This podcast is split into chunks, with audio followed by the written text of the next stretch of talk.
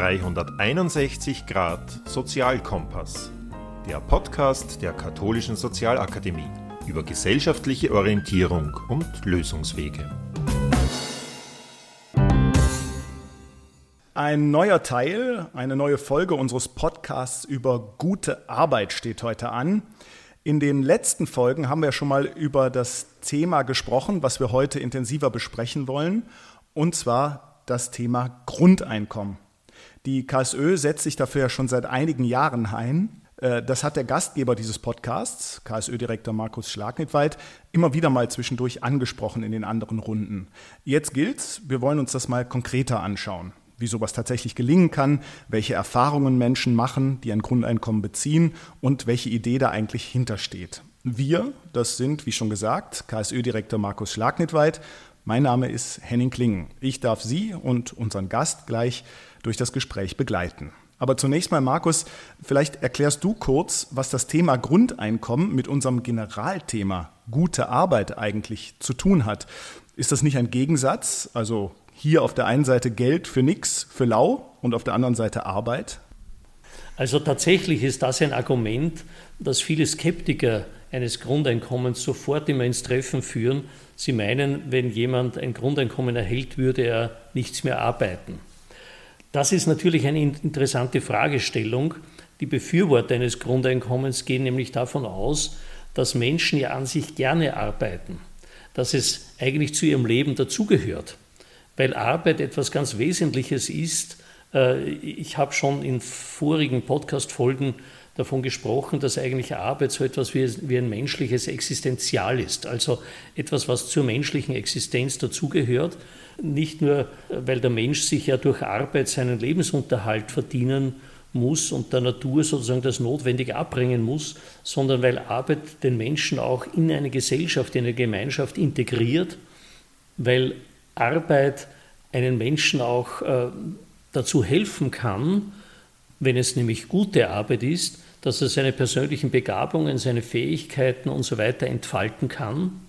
Und das Problem ist eigentlich im Bereich unserer traditionellen Erwerbsarbeitsgesellschaft angesiedelt. Diese Gesellschaft beruht auf einem Paradigma, dass Arbeit und Einkommen ganz eng aneinander gekoppelt sind. Das heißt, dass der Normalfall, als Normalfall wird vorausgesetzt, dass ein Mensch durch eigene Erwerbsarbeit sich seinen Lebensunterhalt verdient und gar keine Alternativen bestehen. Äh, unsere Sozialsysteme sind so gestaltet, dass nur im Fall, dass jemand nicht fähig ist äh, zu arbeiten oder aus irgendeinem Grund keinen Arbeitsplatz hat, dass dann man sozusagen einspringt. Aber der Normalfall ist, heißt immer, durch eigene Arbeitsleistung verdienst du dir auch dein Leben. Und da ist ein gewisser Zwang ein gewisses Zwangsmoment dahinter, zumal in einer Gesellschaft, wo gute Arbeitsplätze vielleicht auch immer seltener werden. Jetzt bist du schon fast schon in die Apologie oder in die Begründung ähm, der Notwendigkeit eines Grundeinkommens oder der Positiver eingestiegen. Wir wollen noch einen Schritt zurückgehen und wollen erstmal hören, wie das denn ganz praktisch klappen kann. Äh, und dazu haben wir einen Gast, eine Dame aus Deutschland dazugeschaltet, Dorothee Herzog. Herzlich willkommen von der gemeinnützigen Organisation Mein Grundeinkommen.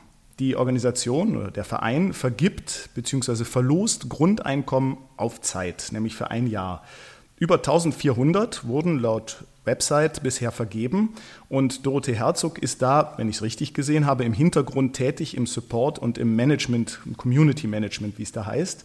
Sie selber ist Religionswissenschaftlerin, Philosophie und Germanistik auch studiert dann viele Praktika durchlaufen. Sie war Mitherausgeberin einer Kulturzeitschrift in Sri Lanka und arbeitet in der Öffentlichkeitsarbeit für eine Umweltorganisation und als Content Marketing Managerin. Äh, seit gut dreieinhalb Jahren ist sie jetzt bei meinem Grundeinkommen und außerdem lese ich, spielt sie Querflöte in Berlins bester Brassband. Also Gründe genug alle zusammen, dass sie hier in diesem Podcast zu Wort kommt und eingeladen werden sollte. Herzlich willkommen nochmal aus Wien nach Deutschland. Äh, vielleicht, Frau Herzog, könnten Sie mal schildern, was das Anliegen vom Verein und äh, von der Organisation Mein Grundeinkommen ist und wie ich mir das ganz praktisch vorstellen muss. Wie läuft das ab, wenn man ein Grundeinkommen möchte und bezieht und was steht da sozusagen hinter? Ja, sehr gern. Also unser Verein ähm, ist ein gemeinnütziger Verein, der komplett spendenfinanziert ist. Und seit 2014 haben wir einmal eine Verlosung von bedingungslosem Grundeinkommen, an der jeder teilnehmen kann. Also da spielt es auch keine Rolle, ob man selber spendet oder ob man Staatsbürgerin ist oder nicht. Und ähm, wer ein Grundeinkommen gewinnt, entscheidet da auch komplett der Zufall. Und inzwischen, das haben Sie ja schon gesagt, haben 1400 Menschen so ein bedingungsloses Grundeinkommen für ein Jahr gewonnen. Und wir haben uns zum Ziel gesetzt, ähm, diese Erfahrungen, die die GewinnerInnen mit dem Grundeinkommen machen, äh, zu erforschen und das Grundeinkommen einfach ganz praktisch auszuprobieren und zu sehen, was macht das eigentlich mit den Menschen, wenn sie bedingungslos Geld geschenkt bekommen. Und da haben wir inzwischen sehr viel gelernt von unseren GewinnerInnen, die wir auch regelmäßig befragen und haben ähm, auf Grundlage dieser Erfahrungen ein paar Thesen aufgestellt, die wir jetzt auch seit 2021 gemeinsam mit dem Deutschen Institut für Wirtschaftsforschung wissenschaftlich überprüfen wollen. Wir haben da jetzt ein Pilotprojekt gestartet. Das ist nochmal ein bisschen anders als die Verlosung. Ähm, da ist es so, dass die ProbandInnen in der Versuchsgruppe ein Grundeinkommen von 1200 Euro bekommen und das auch über drei Jahre. Und dann wird das wissenschaftlich über Umfragen begleitet und mit einer Kontrollgruppe, die kein Grundeinkommen in dem Zeitraum erhält, verglichen, um ausschließen zu können, ähm, dass die Effekte nicht einfach durch gesamtgesellschaftliche Veränderungen zustande kommen, sondern tatsächlich sicher zu gehen, das ist das Grundeinkommen, was diese Veränderungen bewirkt. Was uns besonders überrascht hat und immer auch und auch immer noch immer wieder überrascht, ist, dass dieser Effekt des Grundeinkommens, also wie es die Menschen verändert, gar nicht von dieser zusätzlichen Finanzspritze zu kommen scheint, sondern tatsächlich über die Bedingungslosigkeit der Auszahlung und dieses Sicherheitsgefühl, das das vermittelt. Mhm. Wie hoch ist dieses Grundeinkommen, das diese Menschen bekommen, also gewinnen? Also momentan bei der Verlosung sind das noch 1000 Euro pro Monat ähm, für ein Jahr. Die bleiben aber sozusagen aber in allen äh, sonstigen Sozialabsicherungen äh, drinnen. Es entfallen keine anderen Sozialleistungen durch so ein Grundeinkommen. Oder müssen Sie das versteuern? Versteuern muss man es nicht, weil das als Schenkung zählt. Also dadurch, dass unser, unsere Grundeinkommen über die Einzelspenden von 200.000 Menschen finanziert werden, zählt es als Schenkung. Da fällt dann äh, bei dem Betrag keine Steuer an in Deutschland. Aber es ist natürlich tatsächlich so, und das ist ja auch, das, also das ist ein Problem, was wir haben in Deutschland auf dem bestehenden Sozialsystem, lässt sich natürlich so ein zusätzliches Grundeinkommenssystem nicht so leicht einführen. Weil wenn man eine Schenkung erhält, dann wird die zumindest beim Bürgergeld und vorher auch bei ALG II, also bei Hartz IV, auf Sozialleistungen angerechnet. Das zählt als Einkommen. Das heißt, man würde dann den Anspruch auf Bürgergeld verlieren. Das sind also die Rahmenbedingungen. Was sind so Effekte? Legen sich Leute dann für ein Jahr auf die faule Haut äh, oder was machen sie mit dem Grundeinkommen? Also das ist das Spannende, weil es gibt, also dieses Vorurteil ist ja total weit verbreitet in der Gesellschaft, dass wenn man Menschen einfach so bedingungslos was gibt, dass die dann alle faul werden und sich irgendwie in die Hängematte, in die soziale Hängematte legen, das sogenannte Hängemattenargument, niemand geht mehr arbeiten.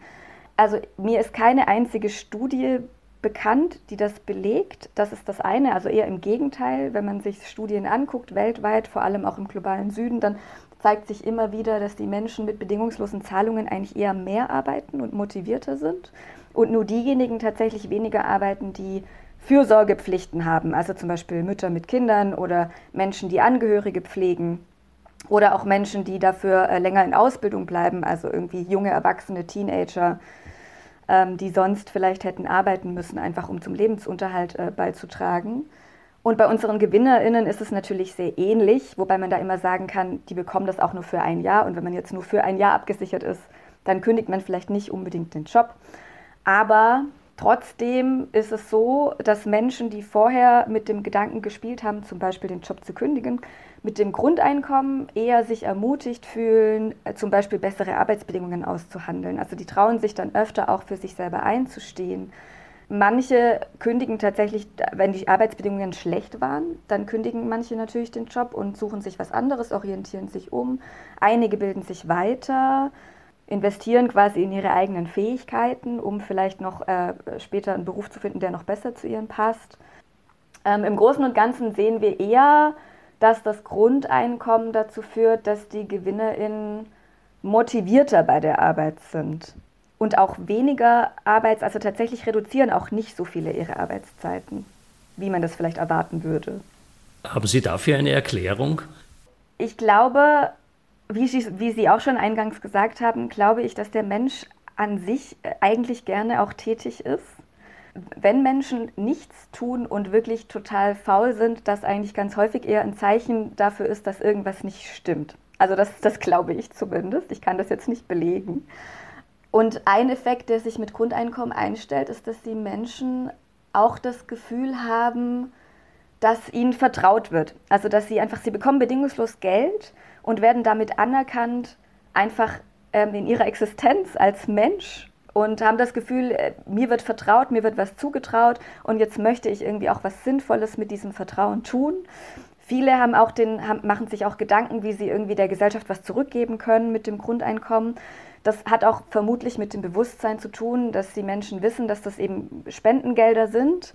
Aber das könnte sich natürlich auch einstellen, wenn das eine staatliche Zahlung wäre. Ne? Also wenn ich dann weiß, okay, der Staat vertraut mir, dass ich jetzt was Sinnvolles mit diesem Geld tue, dann habe ich vielleicht auch mehr das Bedürfnis oder mehr Motivation, etwas zurückzugeben. Und gleichzeitig stellt sich so ein Gefühl von Selbstwirksamkeit ein. Also viele unserer GewinnerInnen berichten, dass sie zum Beispiel besser mit Herausforderungen umgehen können, mit denen sie konfrontiert sind oder das Gefühl haben, dass sie viel aktiver Einfluss nehmen können auf, ähm, auf ihre Lebensumstände und auf die Dinge, die ihnen so zustoßen, wo das vorher eher so ein Ausgeliefertsein oder so ein Gefühl von Ausgeliefertsein war. Also ich denke, es hat vielleicht auch mit so einem entschleunigenden Effekt zu tun. Vielleicht können Sie noch mal kurz etwas erklären, wo denn der Unterschied liegt zwischen einem Grundeinkommen und dem, was in Österreich zum Beispiel Mindestsicherung ist. Klammern, bedarfsorientiert gab es mal. Was ist da der Unterschied? In Deutschland ist es ja, gibt es ja ähnliche Sicherungssysteme. Geht es da nur um einen psychologischen Effekt? Ich bin nicht abhängig, sondern ich kriege was. Was ist da der Unterschied? Also das Wichtigste bei einem bedingungslosen Grundeinkommen ist einmal, also das zeichnet sich durch mehrere Kriterien aus. Einmal müsste der Betrag hoch genug sein, um die Existenz zu sichern und soll gleichzeitig auch gesellschaftliche Teilhabe ermöglichen. Das heißt, ein Grundeinkommen müsste vermutlich ähm, auch höher sein als das, was man gerade im Bürgergeldbezug in Deutschland erhält, weil es mir davon auch möglich sein sollte, dass ich zum Beispiel äh, Mitglied in einem Verein sein kann und äh, Vereinsbeiträge zahlen oder mir ab und zu mal eine Konzertkarte leisten oder so, wenn ich das möchte. Und gleichzeitig ohne dafür eine Gegenleistung erbringen zu müssen. Das ist diese Bedingungslosigkeit des Grundeinkommens, ähm, dass es weder an die ähm, Erwartung oder an andere Verpflichtungen wie den Zwang zur Arbeit oder zur Arbeitsaufnahme gekoppelt sein darf. Also es ist mir freiwillig überlassen, ob ich ähm, einer Erwerbsarbeit nachgehen möchte oder nicht mit einem Grundeinkommen und gleichzeitig auch nicht an Bedürftigkeitsprüfungen. Was wir heute haben in unserem Sozialsystem, ist eine ganz starke Stigmatisierung und auch Einschüchterung. Menschen, die einen Bedarf haben, trauen sich ganz oft nicht, diesen geltend zu machen.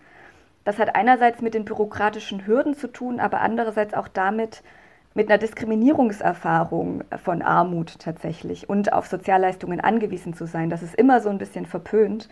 In Deutschland wird tatsächlich die, ähm, die Rate der Nichtinanspruchnahme von Sozialleistungen wird auf zwischen 43 und 56 Prozent geschätzt. Das heißt, wir haben über die Hälfte von Menschen, die eigentlich Ansprüche hätten, machen diese nicht geltend, weil sie sich das nicht trauen. Und das ist eigentlich schon ein ziemliches Armutszeugnis.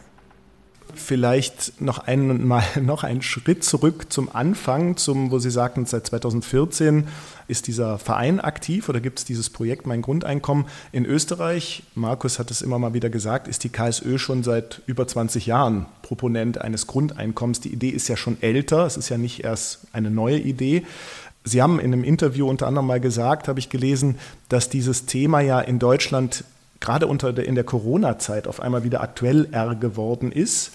Wie erklären Sie sich das, dass dieses Thema jetzt auf einmal aktuell ist? Was gibt es irgendeine Notwendigkeit vom Arbeitsmarkt her betrachtet oder vom Sozialsystem her betrachtet, die dieses Thema so wie jetzt auf die Agenda setzt? Also gerade in der, in der Corona-Krise haben wir eben ganz stark gemerkt, dass unser Sozialsystem und auch die ganzen Sofortmaßnahmen einfach nicht so gut greifen. Also Menschen haben ähm, Jobs verloren, viele in der Gastronomie zum Beispiel, sind über Nacht arbeitslos geworden. Auch Selbstständige haben stark gekämpft. Ähm, Und alle möglichen Hilfsmaßnahmen, die äh, staatlich eingeführt wurden, waren eben so verbürokratisiert oder so kompliziert, dass vieles davon bei den Menschen am Ende gar nicht ankam. Selbstständige mussten dann auch oft ihre Beträge, die sie erhalten haben, äh, zu irgendeinem Zeitraum zurückzahlen, wo sie aber auch dann oft gesagt haben, ich bin noch gar nicht so weit, dass ich jetzt diese Beträge schon irgendwie wieder äh, abstottern könnte. Ich glaube, es ist so ein großer Frust da oder eine große Unzufriedenheit eben mit dem aktuellen Sozialsystem und gerade auch ähm, mit der äh, an, angeblichen Krisenfestigkeit. Also wir haben halt gesehen, dass gerade die Jobs, die irgendwie systemrelevant sind, ähm, wo, man, wo man gesehen hat, ähm, die sind für die Gesellschaft und für das, für das ähm, Weiterfunktionieren des Alltags notwendig, die waren gerade oder sind gerade schlecht bezahlt und überhaupt nicht ihrem gesellschaftlichen Nutzen entsprechend entlohnt. Und das hat die Corona-Krise vor allem aufgedeckt. Und dadurch, glaube ich, ähm, haben viele Menschen eigentlich erst erkannt, äh, dass so ein bisschen was mit diesem System gerade falsch läuft und dass wir da vielleicht was ändern müssen. Ich muss jetzt etwas korrigieren. Die KSÖ ist nicht erst seit 20 Jahren an diesem Thema dran, sondern fast schon 40 Jahre. Äh, 1985 wurde äh, seitens der KSÖ ein Buch veröffentlicht, Grundeinkommen ohne Arbeit. Ich selber bin mit diesem Thema mittlerweile schon seit bald 30 Jahren auch als Vortragender und, und Schreibender äh, unterwegs. Und ich orte tatsächlich eine Entwicklung. Also wenn vor 30, 40 Jahren war diese Idee für die meisten Menschen, die zuvor noch nie etwas davon gehört haben, etwas völlig Undenkbares. Es ist eine völlig wirre Idee. Wie soll das gehen? Das ist äh, Träumerei, äh, Schlaraffenland und dergleichen. Ja. Ich orte in den letzten Jahren zunehmend eine Bereitschaft von Menschen, äh, sich mit diesem Thema zumindest einmal auseinanderzusetzen, auch wenn sie immer noch skeptisch sind. Es wird immer gleich gefragt, können wir uns sowas überhaupt leisten? Ist sowas finanzierbar? Aber viele spüren zugleich, es kann so nicht weitergehen. Was mir im Laufe der Jahre auch immer deutlicher geworden ist, es ist eigentlich keine Frage der Finanzierbarkeit und dergleichen, sondern es ist letztlich eine Frage des Menschenbildes. Traue ich Menschen zu, dass sie ohne Zwang etwas an sich moralisch gewünschtes tun, nämlich dass sie auch ihren Beitrag, ihren positiven, produktiven Beitrag zum einem guten Leben der Gesamtgesellschaft beitragen? Oder gehe ich von einem Menschenbild aus, dass ein Mensch eigentlich nur unter gewissen Zwängen, unter einem gewissen Druck bereit ist, das moralisch Erwünschte auch zu tun. Und Sie haben das eigentlich bestätigt, äh, wenn Sie sagen, die Menschen, Menschen, die bei uns ein Grundeinkommen gewinnen, die hören nicht zu arbeiten auf, sondern sie arbeiten weiter, sie sind sogar noch motivierter, äh, ihre Arbeit zu tun, sofern ihre Arbeit, ihre bisherige Arbeit, sie selber als eine gute, sinnstiftende, erfüllende Arbeit betrachtet haben, oder sie beginnen klarer, deutlicher aufzutreten, für sich bessere Arbeitsbedingungen herauszuverhandeln, weil sie ihre Arbeit bisher eben als defizitär, als einschränkend, als äh, und so weiter, als ausbeuterisch vielleicht erfahren haben und sagen, so will ich nicht mehr weiterarbeiten und jetzt habe ich endlich die Freiheit, um hier auch auf Augenhöhe mit äh, verhandeln zu können. Also das Grundeinkommen hat da tatsächlich auch das Potenzial, das sehen wir zumindest, ähm, den Arbeitsmarkt grundlegend zu verändern, weil momentan ist man ja als Arbeitnehmerin oder als Arbeitnehmer immer erpressbar. Also weil ich meinen Lebensunterhalt eben bestreiten muss über meine Arbeit und ähm, weil ich zum Beispiel auch vom Jobcenter in Deutschland zumindest ähm, zu, einer, äh, zu einer Arbeit gezwungen werden kann, weil ich sonst Sozialleistungen verliere, ähm, kann ich gar nicht frei darüber entscheiden, wie ich meine Arbeit, also wie ich meine Arbeit eigentlich gestalten möchte. Ich muss einen Job annehmen, der vielleicht gar nicht zu mir passt, der mich unglücklich macht, der mich letztlich vielleicht auch psychisch belastet, weil ich sonst eben wieder Gefahr laufe, ganz ohne dazustehen oder ganz ohne Unterstützung dazustehen. Und ein Grundeinkommen würde eben dafür Sorge tragen, dass ich als Arbeitnehmerin erstmal, erstmals eigentlich autonom entscheiden kann, was bin ich eigentlich bereit zu arbeiten und was nicht und unter welchen Bedingungen auch möchte ich arbeiten.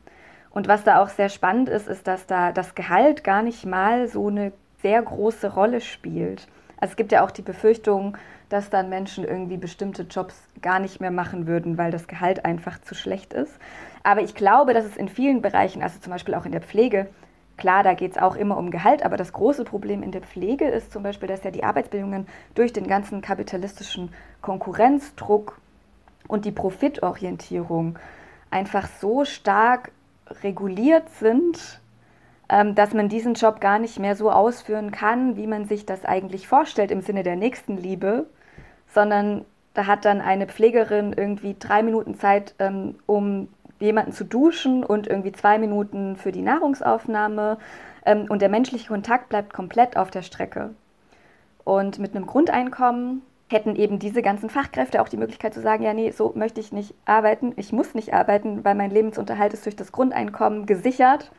Wir müssen da grundlegend was, die ArbeitgeberInnen müssen da grundlegend was verändern, damit diese Jobs noch attraktiv bleiben und damit sie vielleicht auch mehr wieder im Sinne der Menschlichkeit gestaltet werden können. Stichwort Pflege.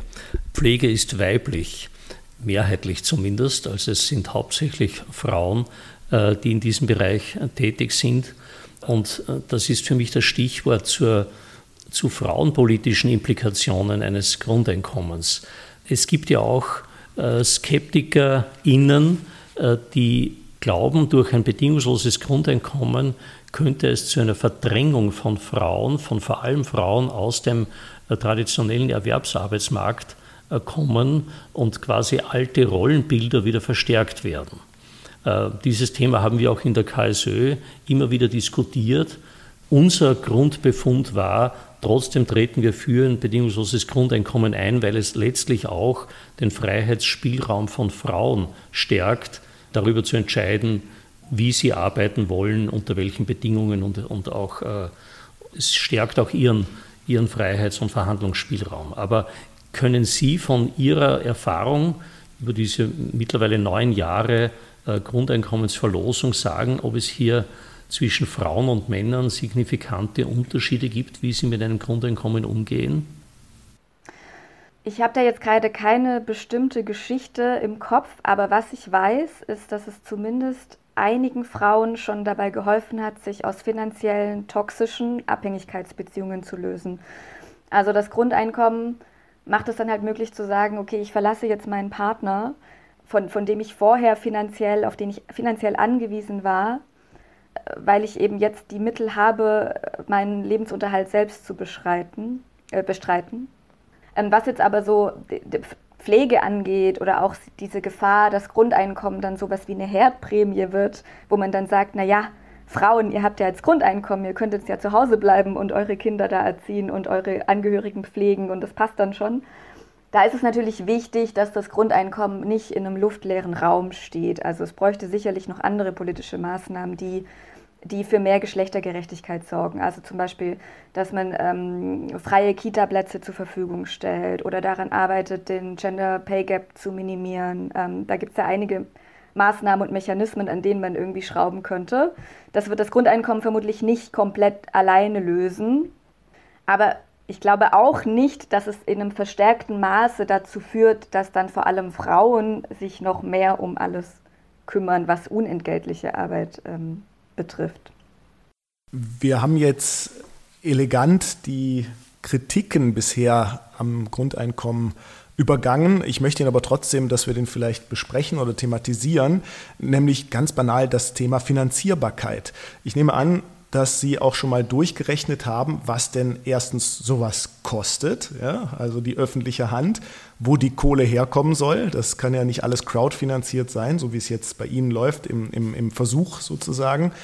Und äh, ich habe gelesen in, Ihrem, in einem Interview eben mit Ihnen auch, dass Sie gesagt haben, naja, da, da müsste, da hängt schon ein ganzer Rattenschwanz auch an sozialpolitischen oder ähm, Sozialsystemumbaumaßnahmen dran. Das kann man nicht einfach so mal eben ins Jetzige hinein operieren. Ähm, vielleicht könnten Sie mal zu den quasi zu der äh, Negativseite, zu den Kritiken was sagen. Wie begegnet man denen? Also zur Finanzierbarkeit tatsächlich, das haben Sie vorher auch schon gesagt, ne, das, ist, das ist eigentlich mehr eine Frage des politischen Willens als eine Frage der Machbarkeit. Ähm, jedes, es gibt Dutzende Finanzierungsmodelle zum Grundeinkommen, aber die alle haben die Gemeinsamkeit, dass es umfangreiche Steuerreformen bräuchte, wo am Ende die Steuerlast entscheidet, ob eine Person mit einem Grundeinkommen am Ende mehr oder weniger unterm Strich hat und davon profitiert oder eben nicht profitiert. Es gibt dieses Missverständnis, dass ein Grundeinkommen eben einfach mehr Geld, 1200 oder wie viel, wie viel es dann immer ist, dass ein Grundeinkommen einfach mehr Geld für alle ist, was so erstmal nicht stimmt.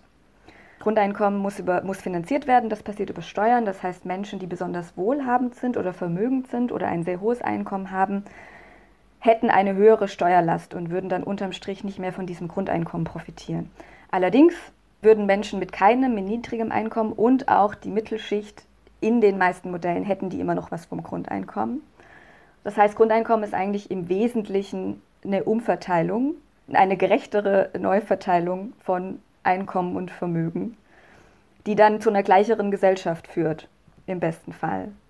Es müssten Steuerformen einfach umgeschichtet äh, werden also, oder, oder äh, einfach verändert werden. Eben eine, vielleicht auch weg von der, von der sehr starken Besteuerung von, von Erwerbsarbeit, wie wir sie in, in, Österreich haben, eine, eine sehr starke Belastung von Arbeit, aber wir sind international gesehen eher äh, Schlusslichter in, in der Besteuerung von Erbschaften, äh, von Kapitalerträgen und so weiter. Also äh, ich denke auch, dass die Finanzierbarkeit gegeben ist. Ich möchte als Beleg dafür auch noch anführen, dass es ja auch aktive Politiker gab und gibt, die selber bereits für ein Grundeinkommen eingetreten sind. Und äh, aktiven Politikern ist eher selten die Naivität zu unterstellen, hier sich mit etwas, mit einem Modell in die Öffentlichkeit zu wagen, das nicht auch irgendwo mal zumindest abgeprüft ist, ob so etwas überhaupt realisierbar ist. Natürlich muss man immer fragen, welche Motive da liegen dahinter. Ein Grundeinkommen kann natürlich auch missbraucht werden im Sinne eines sozialen Aussteuerungsmodells, wo sozusagen Modernisierungsverlierer sozusagen mit einem Grundeinkommen ruhig gestellt werden, damit die Wohlhabenden oder die, Kapital, die Kapitalisten sozusagen ihrem, der Kapitalvermehrung ungehindert äh, nachgehen können. Ja, das neoliberale Grundeinkommen, das ist auch so ein bisschen der Albtraum der Gewerkschaften und auch einiger in der Linken. Ähm, obwohl zumindest die Linke jetzt mehrheitlich in Deutschland, die hatten ja einen Mitgliederentscheid kürzlich und äh, da haben die Mitglieder mehrheitlich sich dazu entschieden, das Grundeinkommen in das Parteiprogramm aufzunehmen. Ähm, aber da gibt es auch viele kritische Stimmen, weil die Sorge eben damit ist, dass der Sozialstaat dadurch dann ausgehöhlt ist und die Verantwortung noch mehr auf das Individuum übertragen wird. Das ist für uns auch ganz wichtig, dass wir eben hinter einem Grundeinkommensmodell stehen, das den Sozialstaat nicht ersetzen will, sondern sinnvoll ergänzt. Also es gibt natürlich Leistungen, die können wir streichen. Sowas wie Hartz IV oder Bürgergeld oder BAföG oder auch Kindergeld, das könnte auch durch Grundeinkommen ersetzt werden. Aber es muss immer noch die Möglichkeit geben, wenn ich mehr Bedarfe habe aufgrund von chronischen Krankheiten oder Behinderungen und so weiter oder vielleicht auch, weil ich in einer Stadt lebe, wo die Miete eben sehr hoch ist, dass ich dann zusätzlich immer noch ähm, Bedarf anmelden kann und auch Unterstützung erfahren kann in Form von Wohngeld oder sonstigen Zuschüssen. Wir haben eben gehört, ähm, die KSÖ befasst sich seit fast 40 Jahren mit dem Thema. Ich korrigiere, nicht 20, sondern 40. Ähm, der Verein in Deutschland, äh, für den Sie tätig sind, seit zehn Jahren operativ. Jetzt einmal prospektiv zum Schluss gedacht, wie wahrscheinlich sehen Sie beide denn erstens, dass das überhaupt kommt? Und welche Koalitionen gilt es zu schmieden dafür? Also reicht es, dass in dieser Vereinsform jetzt als Testlabor zu machen und zwei, drei Studien dazu laufen zu lassen? Oder äh, zeichnen sich schon politische Koalitionen am Horizont ab, wo man sagt, ja, wir kommen einen entscheidenden Schritt weiter? Wie realistisch ist das Ganze? Also was wir in Deutschland auf jeden Fall sehen, ist, dass sich da in den letzten 10, 20 Jahren enorm viel getan hat. Grundeinkommen war vor 20 Jahren irgendwie noch so ein Spinnerthema, das nur irgendwelche Ökolibertären interessiert hat. Und es kommt inzwischen eigentlich kaum ein Politiker oder eine, keine Politikerin mehr drum herum, sich zumindest irgendwie zu dem Thema positionieren, zu positionieren, sei es auch in Abgrenzung dazu, also zu sagen, wir wollen auf jeden Fall kein Grundeinkommen und das ist kein Grundeinkommen. Das heißt, die, das haben zumindest alle mal eine Vorstellung davon, was das eigentlich will, dieses Konzept. Wir sehen ja auch, dass es da bei verschiedenen Parteien in Deutschland Fortschritte gibt. Die Linke, wie gesagt, hat es ins Parteiprogramm aufgenommen. Bei den Grünen steht es zumindest als Leitidee im Grundsatzprogramm. Es gibt auch in der SPD verschiedene Strömungen, die sich dafür einsetzen. Also es gibt schon immer mehr Zuspruch zu dieser Idee Und gleichzeitig muss man aber auch sagen, ähm, dass die Konservativen traditionell eigentlich eher nicht so aufgeschlossen dem Grundeinkommen gegenüber sind. Und solange es konservative Mehrheiten gibt, wird es vermutlich ein bisschen schwierig in Deutschland. Aber wir arbeiten auf jeden Fall auch daran mit weiteren Kampagnen, also neben der Verlosung machen wir noch, haben wir noch anderes geplant, um dieses Thema noch deutlicher auch in die Öffentlichkeit zu bringen und dafür Mehrheiten zu gewinnen. Und ein Ansatz ist eben, dass wir auch zeigen wollen, dass Grundeinkommen ein Instrument sein kann, was dabei helfen kann, die aktuellen Krisen und gesellschaftlichen Herausforderungen, mit denen wir konfrontiert sind, mitzulösen. Also sei es jetzt Klimawandel, zunehmende Digitalisierung oder auch die zunehmende gesellschaftliche Spaltung, die nicht zuletzt ja auch ökonomische Ursachen hat, aber auch politische. Da kann ein Grundeinkommen ansetzen und wenn wir das zeigen können und äh, politische Mehrheiten für die Idee gewinnen können, dann wird es natürlich immer realistischer. Was mich ermutigt an dieser Idee des Grundeinkommens oder an dieser gesellschaftspolitischen Zielvision eines Grundeinkommens dran zu bleiben, ist ein Wort von Victor Hugo, äh, der einmal gesagt hat, äh, nichts ist so mächtig wie eine Idee, deren Zeit gekommen ist. Ich glaube, dass die Zeit für ein Grundeinkommen kommt. Wir sind noch nicht so weit. Meine Aufgabe, auch innerhalb der katholischen Sozialakademie, sehe ich vor dem Hintergrund der katholischen Soziallehre und eines christlichen Menschen- und Gesellschaftsbildes auch immer wieder darauf hinzuweisen, dass ein Grundeinkommen gerade kein Widerspruch zu diesem Menschen- und Gesellschaftsbild ist, äh, sondern eigentlich ganz auf dem Boden letztlich auch des Evangeliums steht. Weil auch hier eine Dynamik eigentlich äh, von einer Dynamik ausgegangen wird, dass ein Mensch aufgrund einer positiven Vorleistung, einer bedingungslosen Vorleistung motiviert werden soll, auch sozusagen wiederum gut äh, im Sinne der Nächstenliebe zu handeln.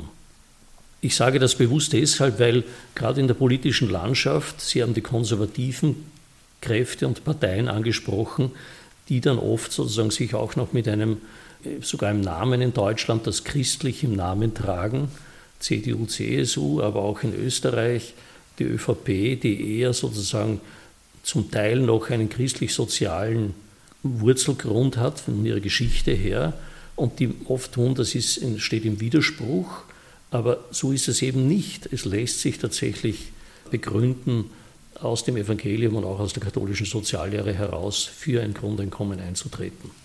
Ja, Frau Herzog, vielen Dank für diese Einblicke und äh, wir sind sehr gespannt, was aus diesen Studien äh, rauskommt. Sie haben ja jetzt das schon ein bisschen angeteasert und noch nicht sich in die, äh, in die Karten blicken lassen, aber vielleicht inf äh, informieren Sie uns oder wir informieren uns bei Ihnen äh, auf der Website, was dabei rauskommt und wir verfolgen das auch aus Österreich mit großer Spannung mit. Vielen Dank jedenfalls für dieses interessante Gespräch und wenn Sie diesen Podcast auch empfehlen können. Wenn Ihnen das Spaß gemacht hat, dann abonnieren Sie uns doch auf allen üblichen Podcast-Kanälen. Und die nächsten Folgen und die bisherigen Folgen können Sie natürlich auch nachhören auf ksö.at. 361 Grad Sozialkompass. Der Podcast der Katholischen Sozialakademie über gesellschaftliche Orientierung und Lösungswege.